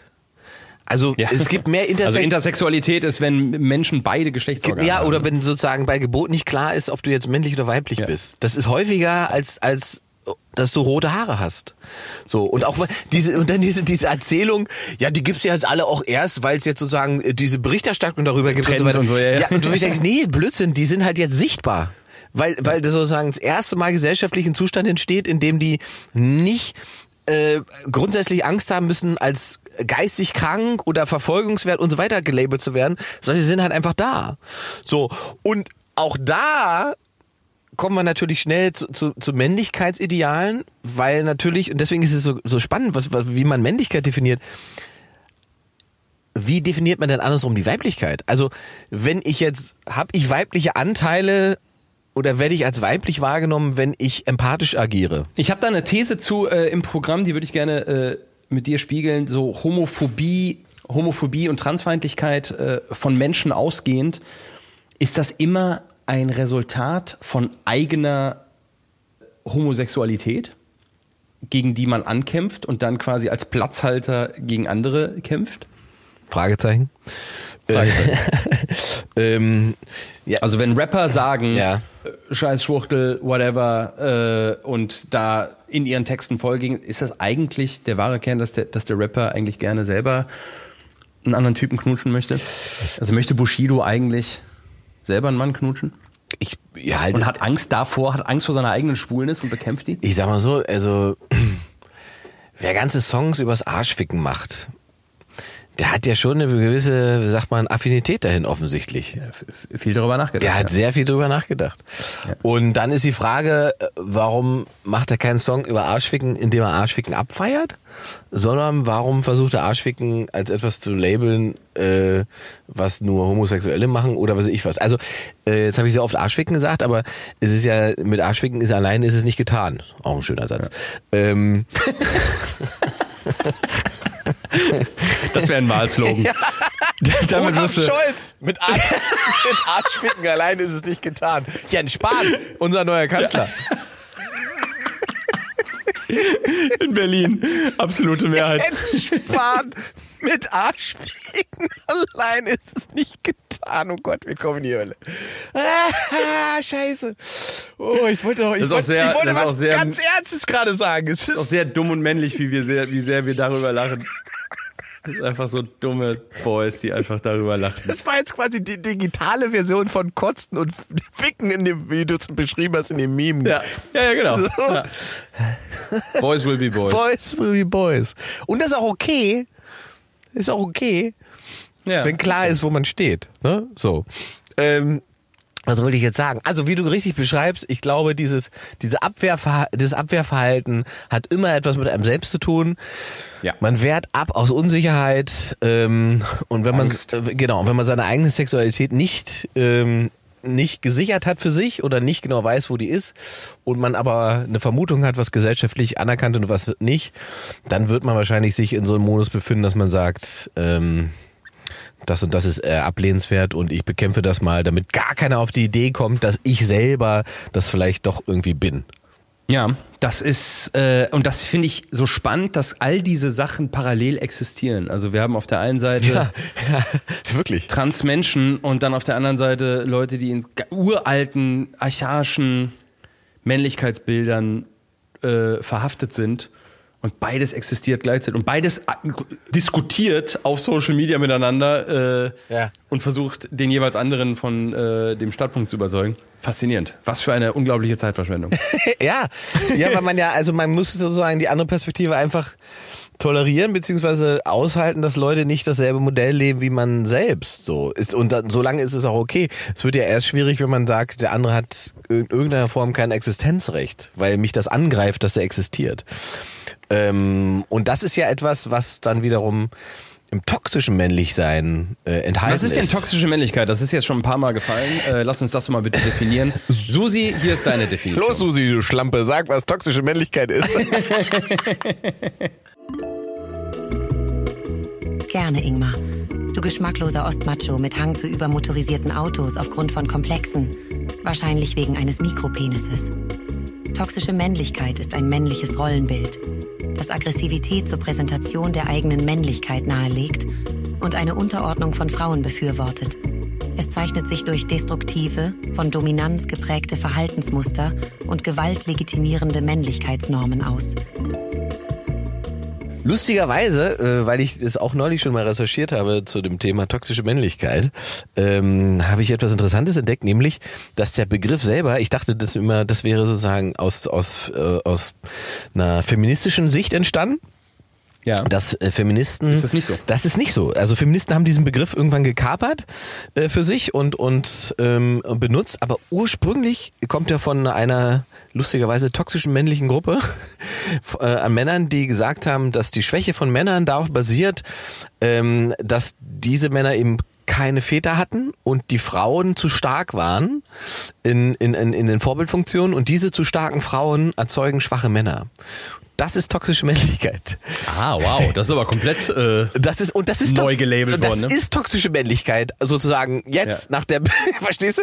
Das ist ganz geil. Ja. Und Feministinnen haben das dann halt irgendwann übernommen und ähm, haben das lustigerweise ja auch nie übernommen oder haben diesen Begriff der toxischen Männlichkeit auch nie genutzt im Sinne von wir wollen, dass es Männern besser geht, sondern da ging es sofort um Macht. Also toxische Männlichkeit war dann alles, was mit männlicher Macht äh, oder männlichem Machtanspruch äh, verbunden ist. Diese ganze patriarchale Strukturen und so weiter. Das wäre zu bekämpfen und das wollte man brechen, weil man selber eben auch Macht wollte. Ähm, was ja auch die völlig toxische Männlichkeit richtet sich nach Definition vom Feministen eigentlich dann nur gegen Frauen. Und nicht gegen Männer selbst. Das richtet sich nur gegen Männer. Es richtet sich sozusagen nicht danach. Ähm, und das ist jetzt, in der, es gibt ja jetzt sozusagen, es gibt die Forschung dazu gibt's ja noch gar nicht so lange, ähm, aber es gibt ja jetzt Forschung, die eben aussagen, dass eben die toxische Männlichkeit, die da beschrieben wird, um die es ja geht, dass die eben nicht einfach nur Frauen schadet, sondern eben den Männern selbst ja auch, wie wir schon gesagt haben, äh, häufiger sterben, äh, früher sterben und so weiter und und ähm, weniger zum Arzt gehen, weil man halt gelernt Ja, hat. ich habe hier, ich hab hier drei Punkte, dass sie eigene Körpersignale übergehen Ja. und die nötige Gesundheitsvorsorge nicht ernst nehmen, Ja. dass sie keine Hilfe holen, wenn es ihnen körperlich oder psychisch schlecht geht, dass sie riskante Dinge tun, um Mutstärke zu beweisen Ja. und so häufiger in Unfälle Ja. etc. verwickelt Ja. sind. Das ist eigentlich... Und, äh, und jetzt kommt nämlich das Spannende. Es gibt das eine davon. gerade gegoogelt. Das, das eine davon ist eigentlich keine toxische Männlichkeit, weil Männlichkeitsbilder, die wir haben, beruhen immer auf so, sozialen Konstrukten. Und die ändern sich ja. Das heißt, die Form von Männlichkeit war vor 100 Jahren anders definiert, als sie jetzt definiert ist. Aber dieses äh, mutig sein, ähm, verrückte Dinge tun äh, und so weiter, das ist biologisch in uns verankert, weil das andersrum beim anderen Geschlecht für Attraktivität sorgt. Das kannst du so sagen hormonell nachweisen.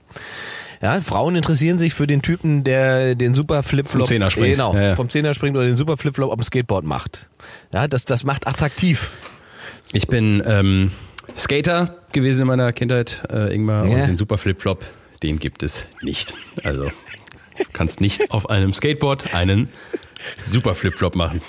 Was du, glaube ich, meinst, ist ein Heel-Flip, ein Kickflip, ein Ollie, aber nicht ein Super Flip-Flop. Super Flip-Flop ist ist der Schuh, den ich im- in den wollte ist, sagen, ist der Schuh, den ich in der Badeanstalt trage. Das ist Ja. der super Flipflop. Gut, ich habe mich also als Unkenntnis, habe meine ganze Unkenntnis, was Skaterwissen angeht, damit äh, Gibt präsentiert. es denn toxische, toxische Weiblichkeit? Natürlich, gibt es genauso. Ja. Ich habe den ähm, dann ein Real. Ist das eine rhetorische Frage von dir gewesen, oder? Ich habe mal, äh, ich, ich hab mal was von, von Jordan Peterson, den äh, kanadischen, sehr umstrittenen äh, Psychologen und äh, Speaker und Autoren gesehen. Der sagte, wie streiten Männer, wie streiten Frauen? Frauen, äh, also Männer streiten sich, wenn du jetzt Kinder im Sandkasten nimmst, die hauen sich die Schippe auf den Kopf, äh, weil jemand was weggenommen wurde. Und dann vertragen sie sich wieder und dann wird die Schippe geteilt, Ja. aber vorher schubsen die sich, weil, ne? Also Männer streiten physisch. Äh, wie streiten Frauen? Frauen oder Mädchen streiten durch, wie hat das genannt? Also im Grunde genommen so, dass man sozial zerstört wird. Also dass dann drei Mädchen sagen, Manipulation. wir drei spielen nicht mehr mit dem Mädchen. Manipulation. Ja, also, ja, also wir ruinieren dich auf einer gesellschaftlichen Ebene und machen dich somit kaputt. ja. Also Ne, Also der eine ist der Schlag, Schlag in die Fresse, das andere ist, du wirst hier nie wieder irgendwie was zu sagen haben. Ne? Also das eine ist physisch, das andere ist äh, Stat, im Status. Ja, also toxische Weiblichkeit basiert ganz, ganz oft auf, auf Manipulation und das Ausspielen, wie man so schön sagt, von weiblichen Attributen. So hieß es in diesem schönen Artikel, den ich dazu gelesen habe. Und damit kann eigentlich ja nur ge äh, ähm, gemeint sein, dass man so eine Art Venusfalle ist, ähm, die dafür sorgt, dass die Hormone äh, oder man weiß, dass die Hormone beim, beim männlichen Part dafür sorgen, dass er erstmal willig ist, ganz viel zu tun. Und das muss ja nicht gleich in, im Schlimmsten enden, aber es kann dazu führen, dass man sagt, ach, die Rechnung heute Abend übernehme ich. Der Ausblick ist Das so ist schlimm. Level eins. Das ist Level 1, ja, Ja. ja. Ja, ja. Ähm, und natürlich ist auch bei Das der ist Machtmissbrauch. ja, ja. Ja. ja. ja. Und da sind wir nicht. Und das Ausblenden dieser beiden Pole, weil das sind ja dann tatsächlich zwei Pole von toxischer Männlichkeit und toxischer Weiblichkeit, sorgt nicht dafür, dass man das Problem löst. Muss man auch klar sagen. Also wenn man sozusagen so behauptet, es gibt nur männliche tox äh, toxische Männlichkeit und dabei weglässt, dass es eben diese Form auch geschlechtsspezifisch an Toxizität bei Frauen gibt, ähm, dann ist man nicht daran interessiert, dass das Problem gelöst wird oder dass man gesellschaftlich besser miteinander umgeht. Dann versucht man nur das eine dem anderen gegenüber auszuspielen und hat eigentlich wahrscheinlich ein anderes Interesse. Tja, Tja. also was ist, jetzt kommen wir zurück zu unseren Vätern, was ist Männlichkeit? Ja. Kann man es, kann man's, ich finde, wenn ich, wenn ich es in der Knappheit sagen sollte, wäre es, äh, ich finde, Standhaftigkeit ist eigentlich schon ein sehr männliches Attribut. So egal, was in deinem Leben passiert, dass du einfach stehen bleibst und, und aushalten. Das ist für mich. Es ist männlich. Also das ist zumindest als männlich, männlich gelabelt. Aber wenn wir ganz ehrlich sind, rein biologisch ist es so, dass Frauen, ich glaube, Faktor, welcher, welcher Faktor wird uns Susi sagen können, mit welchem Faktor Frauen Schmerz höher aushalten als Männer? Fein, lieber Ingmar. Hier bist du leider einer Sage aufgesessen. Experimentelle Untersuchungen zeigen, dass Frauen schmerzempfindlicher sind als Männer. So schätzen sie bei einem bestimmten Hitze- oder Druckreiz die Schmerzintensität höher ein und halten den Schmerz weniger lange aus. Außerdem empfinden sie bereits niedrigere Reize als schmerzhaft. Der Hintergrund. Hormone. Testosteron senkt das Schmerzempfinden. Das weibliche Östrogen steigert es dagegen. Das Klischee vom harten, testosteronbetonten Macho hat einen wahren Kern. Er spürt einfach weniger Schmerz. Aber das Testosteron lässt eben auch Haare ausfallen. War das eigentlich schmerzhaft, Ingmar? Welche Stand, von welcher Standhaftigkeit reden wir? Wir reden im Prinzip von einer Standhaftigkeit, die dich zu einem potenteren Mitglied einer kapitalistischen Gesellschaft macht. Das ist im Prinzip die Standhaftigkeit, die dahinter liegt. Ja? ja. Dieses Ich arbeite bis zum Umfallen. Ja? Dieses dies, sich selbst disziplinieren und durchziehen, wie es so schön heißt, obwohl man eigentlich gar nicht genau weiß, wozu man das macht oder was man da macht. Ähm, also das, ähm, und da weiß ich, und das ist eben gerade der Punkt, da weiß ich eben gar nicht, wie männlich das am Ende ist. So, ähm, und wie sehr geprägt das einfach gesellschaftlich ist.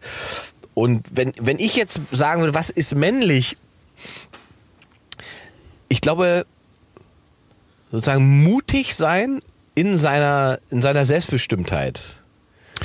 Das ist schon etwas, was. W äh, was ist mit Unabhängigkeit? Ja, das liegt ja da drin.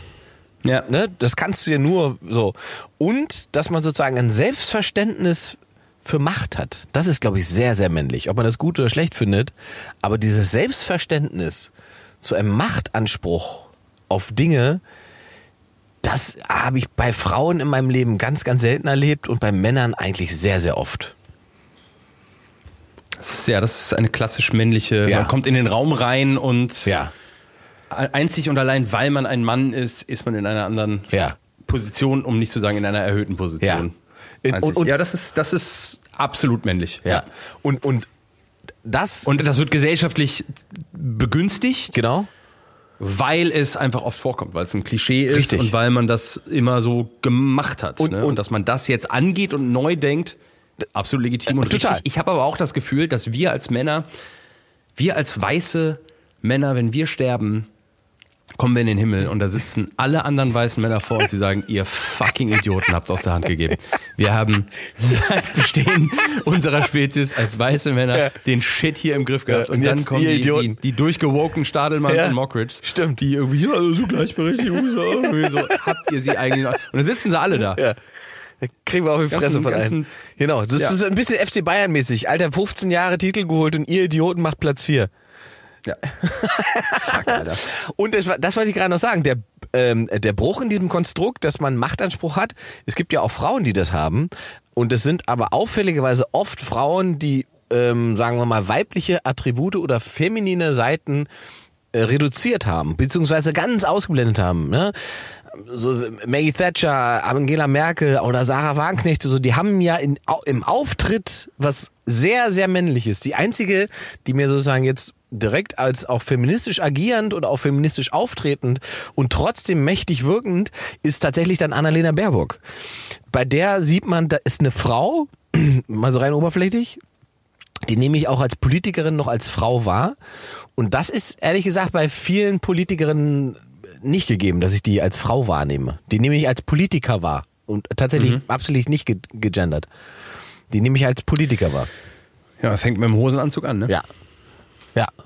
Und da ist ja die große Frage, ist das, also bestätigt das im Prinzip einfach nur das, das, das, das gesellschaftliche Konstrukt und das, die patriarchale Struktur, weil ja dann egal ist, ob diese äh, männlich geprägte Form von Macht, ob die von einer Frau ausgeführt wird oder von einem Mann ausgeführt wird, ist ja am Ende egal, weil die Struktur ja bestehen bleibt. Es kommt aber immer mehr, ne? Also ich finde die Weiblichkeit in der Machtposition ist auch gut. also die finnische Politik, boah. Ist, ja, ja, ja, ja, ich weiß, wie du meinst, äh, Susi. Sanna, ja, äh, Hier meint die ehemalige finnische Ministerpräsidentin Sanna Mirella Marin. Ja, und, und, und Genau die, äh, ja. Genau, und das ist ja auch gut, ähm, weil wenn du auch, selbst wenn du aktuell auf die großen Konflikte guckst, Ukraine, Russland, äh, ähm, ähm, Hamas, Israel, das ist so hart männlich geprägt. Das ist Ja. so toxisch auch männlich geprägt in der ganzen Reaktion auf Konflikt und Umgang, dass ich nicht weiß, ob es diese Konflikte überhaupt geben würde, wenn die Machtpositionen weiblich wären. es ist eine uralte Chris Rock Pointe, wenn alle Länder der Welt von Frauen regiert werden würde, gäbe es keinen Krieg. Es gäbe nur wahnsinnig viele Länder, die nicht mehr miteinander sprechen würden. Und damit haben wir, glaube ich, einen guten Schlusspunkt. Ja, geil. War gut. Geil, Mann, männlich, geil männlich. Und jetzt, ich schicke dir das Video, wo die, wo die beiden kotzenden Jungs. Sich, äh, sich von hinten in den Arsch kommen. Unbedingt. Und ich sehe es so uns schon nachdrehen, Luke. Ja. Es ist einfach so witzig. Ah, geil. Wir sind einfach, wir sind so st- stumpf und irgendwie ist das auch manchmal, manchmal ist es auch irgendwie geil. Ne? Es ist ja auch entlastend. Es ist ja auch eine Form Ja. von Entlastung. Das ist Weißt du, wer der sexiest man alive ist dieses Jahr? Nee. Oder letztes Jahr geworden ist, 2023? Patrick Dempsey. Ach, guck mal. Mc, McDreamy von äh, Grey's Anatomy. Das Hat's- ist der nicht schon seit, also der musste der schon seit 20 Jahren sein fast, oder? Ja, das nee, ist, der ist dieses Jahr, ja, ja. Ich weiß gar nicht, ob der aktuell irgendwas gedreht hat oder so, aber Patrick Dempsey. Äh, und da muss ich auch sagen, ähm, kerniger Typ, ne? Kernig ist ja auch so ein männliche, männliches Attribut, aber ich habe auch äh, über Weihnachten den äh, Film The Holiday gesehen und so ein Anfang 2000er Jahre Jude Law. Ja. Mamma mia. Oh, ja. Mamma mia. Ja. Holy fuck. Der hat dann diesen einen, die gibt's die Szene, da guckt er so über seine Schulter direkt in die Kamera. ja. Puh. Das ist die Phase, als die Geheimratsecken äh, noch geheim waren. Da waren sie.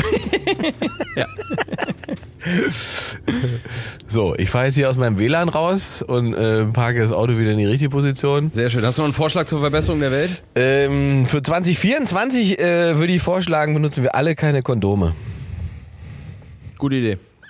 Sehr männlicher Vorschlag. Einfach, ich wollte einfach mal, ich wollte einfach mal gucken, wie, wie wir da in Deutschland vorankommen. Es muss doch möglich sein, die Geburtenraten nach oben zu treiben und einfach wieder wahnsinnig viel mehr Kinder zu machen. Wir haben es ja letztens schon gefordert, obwohl wir Ja, beide Kinder. se- selber ja offensichtlich Rauszieher sind, weil wir haben es ja immer noch nicht hinbekommen. Das ist so, das habe ich jetzt einfach die Forderung 2024, einfach mal keine Gummis benutzen. Äh, meine ist jetzt vielleicht nicht ganz so. Meine ist sehr pragmatisch und ich glaube in seiner Simpelhaftigkeit so genial, dass, äh, wenn das irgendjemand hört, der sofort äh, Stift und Papier nimmt und das baut.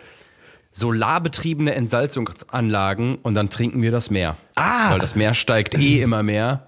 Das Meer Äh, steckt immer mehr, auch gut. Das steigt, Meer stärkt immer mehr und deswegen haben wir solarbetriebene.